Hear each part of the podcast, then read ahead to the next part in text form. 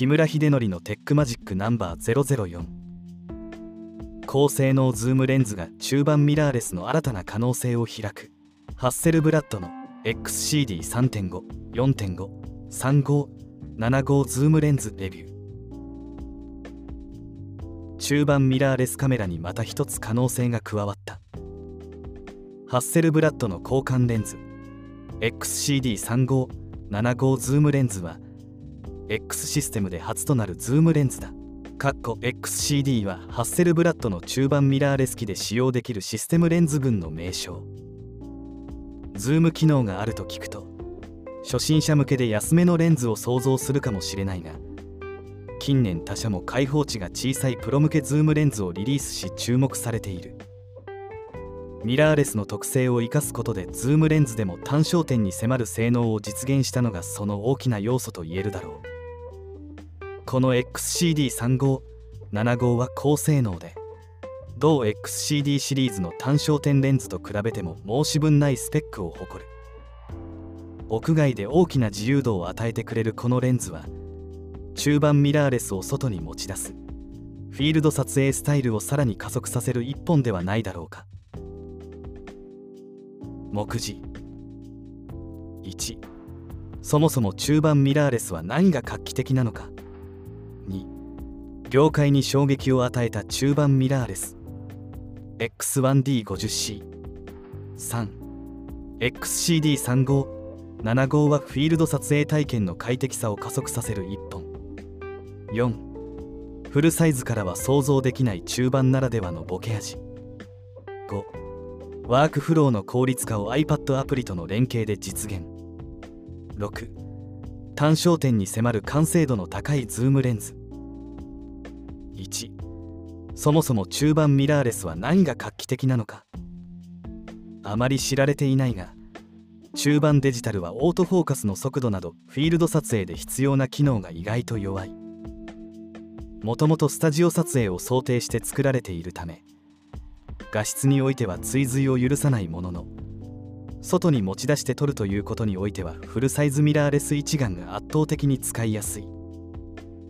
例えばプロユースとしての位置づけである H6D シリーズは最大4億画素と驚異の解像度を誇る反面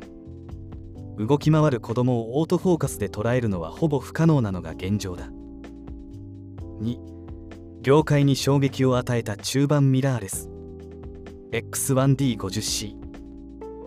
そこに全く新しいコンセプトで投入されたのが初代 X1D50C だ。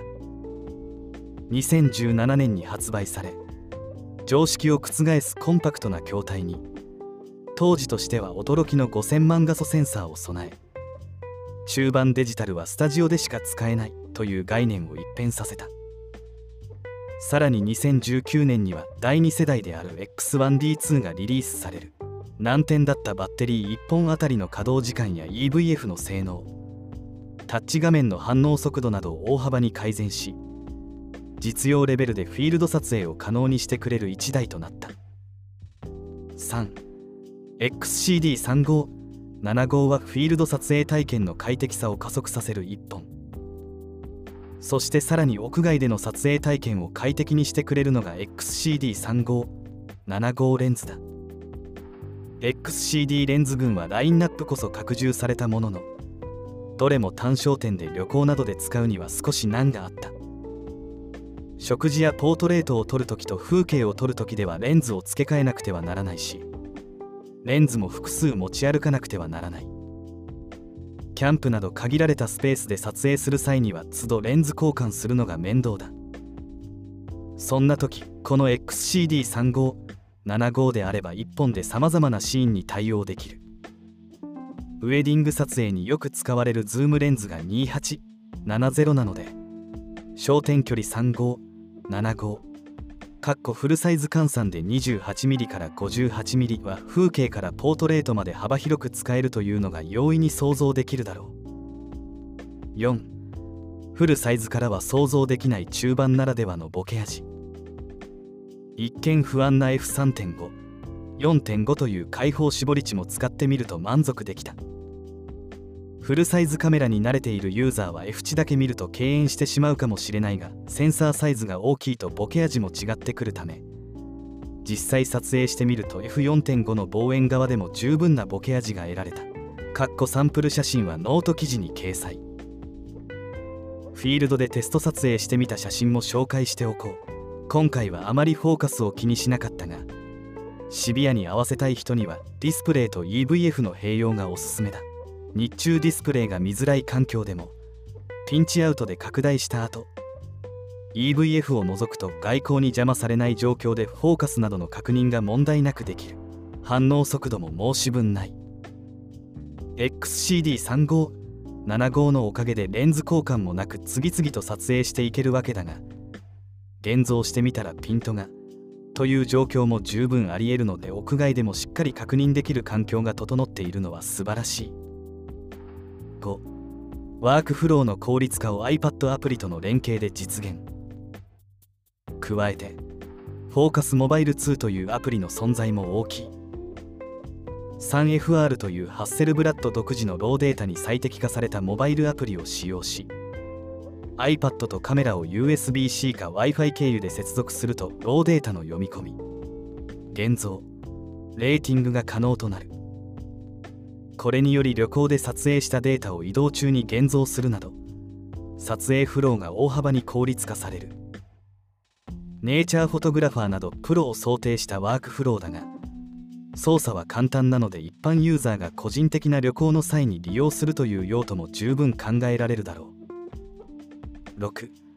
単焦点に迫る完成度の高いズームレンズ。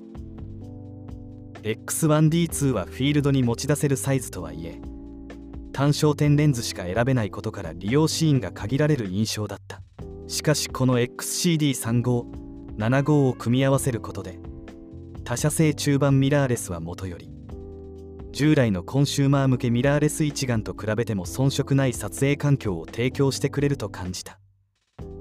舞台文句であるコンパクトズームに単焦点の性能というフレーズも嘘ではないと思わせてくれる。ただこれらの組み合わせでもミラーレス一眼として物足りない部分はたくさんある。例えば顔認識フォーカスがない点や物足りない動画機能固定画面オートフォーカス速度などソニーやキャノン製品と比べると荒削りなのは否めない。だが中盤という大型画像素子と広いダイナミックレンジをフィールドで気軽に利用できるようになったのはそれらを差し置いても使いたいと思わせてくれるメリットなのではないだろうか。今回のレビューを通して改めてハッセルブラッドの中盤ミラーレス開発に対する本気度がうかがえた。ファームウェアアップデートで解禁される予定の動画機能も含めどういった点がブラッシュアップされていくのか今後の動向が非常に楽しみだ。2020年5月13日。お聞きいただきありがとうございました。このオーディオは連載記事を音声化したものです。写真などをご覧になりたい場合はノートのマガジン。木村秀則のテックマジックをご覧ください。また YouTube でレビュー動画も配信しています。RE KIMURAS で検索してください。